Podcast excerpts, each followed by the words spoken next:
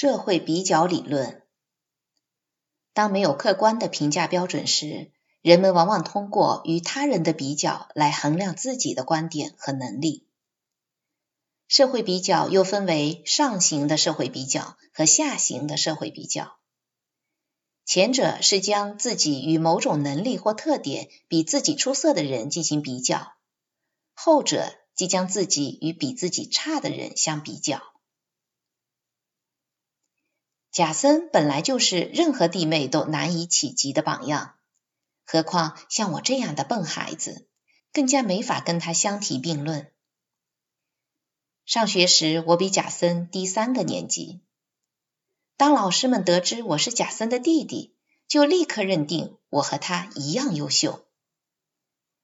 其实我在小学和初中表现很好，但缺乏老师期待的那种明星气质。一年级时，老师就发现我并没有贾森那么机敏、迷人、聪明和自信。按学校的行话说，我缺乏像他那样的领导才能。我能够读出老师脸上的失望。当然，这不是贾森的错，我从未有意归咎于他。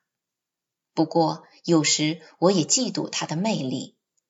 想着自己要是没有哥哥就好了，但自小我就强烈意识到自己的不足与别人无关。即便没有哥哥，自己身上的不足依然存在。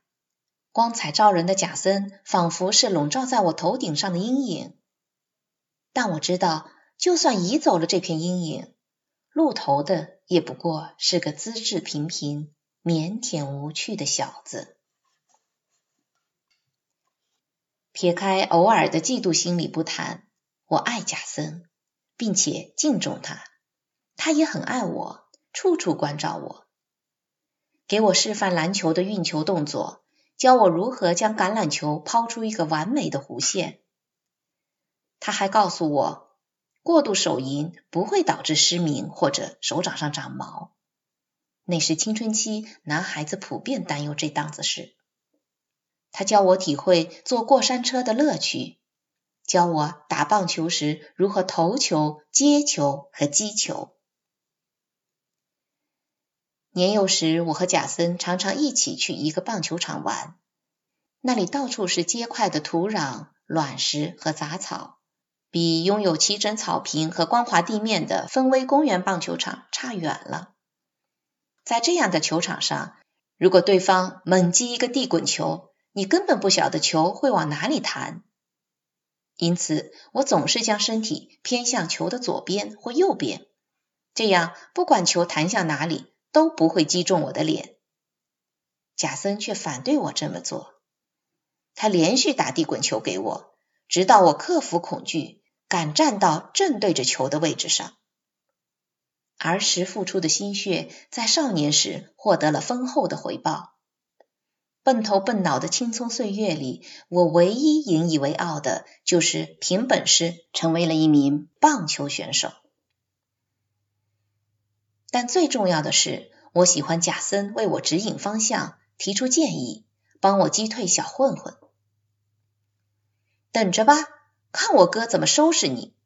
他会把你揍得屁滚尿流，大笨蛋！每次有大孩子欺负我，我就这样对着他们狂叫，然后贾森就会把他们揍得半死。我们是这块穷人区唯一的犹太家庭，街坊邻居大多是信奉天主教的工薪阶层，他们特别仇视犹太人。事实上，大多数邻里孩子对我们颇不友善。仿佛我和贾森就是耶稣受难的罪魁祸首。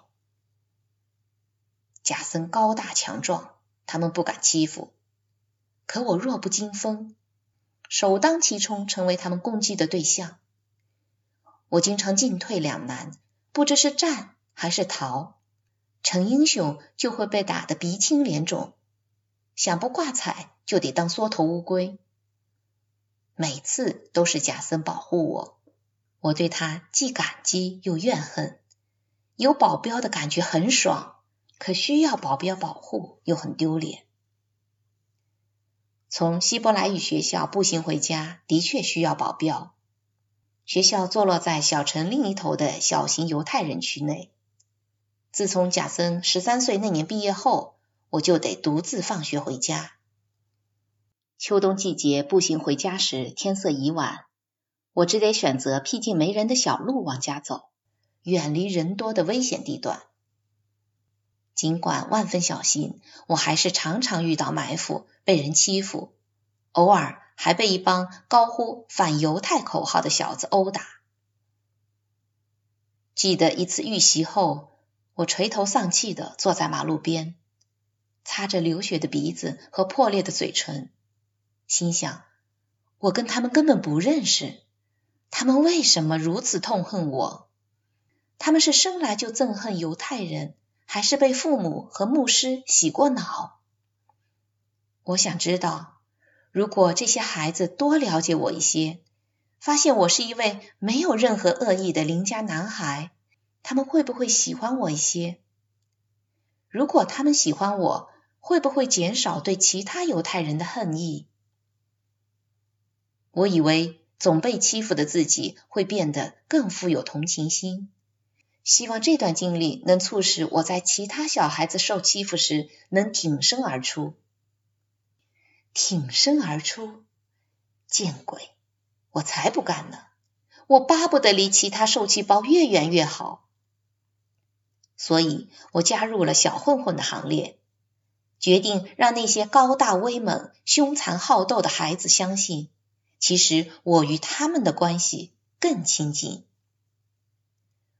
我并不想欺负弱小的男生，这样做只是为了避免自己受欺。从希伯来语学校毕业后，母亲提议我出去挣点钱贴补家用。她让我从贾森以前做过的事干起，到各个杂货店转转，问他们是否需要冷饮售货员。贾森曾在一个杂货店干了三年，我就这样亦步亦趋的跟随着贾森的脚步，进同一所学校，遇见同样的老师，尝试同样的工作。没有一家杂货店的窗户上挂着招聘员工的牌子，我反驳道：“能干的人总能找到饭碗。”母亲很坚决。他要求我自己去店里询问是否有活可干，这对我无疑是一种折磨，但我还是照办了。我去了四家杂货店，通通吃了闭门羹。母亲得知后，以嘲弄的腔调对我说：“是啊，我都猜得到你会怎么问人家。你们不需要冷饮售货员或其他员工，是吧？”他这样说有些伤人，但并不离谱。最后，我总算在埃尔姆农场超市生产部找到了一份工作。我的工作是确保货架上随时都放满商品，给蔬菜喷水以便保持好卖相，以及把土豆和洋葱分装到四斤半的袋子里。我自认为干得很出色，不料几个月后。就被解雇了，原因是我无所事事时不会佯装忙碌，而且装进袋子里的东西常常超重约二两，这是在浪费公司的钱。经理为此十分生气。就这样，十四岁的我已尝到失败者的滋味。好年轻，但是好无能。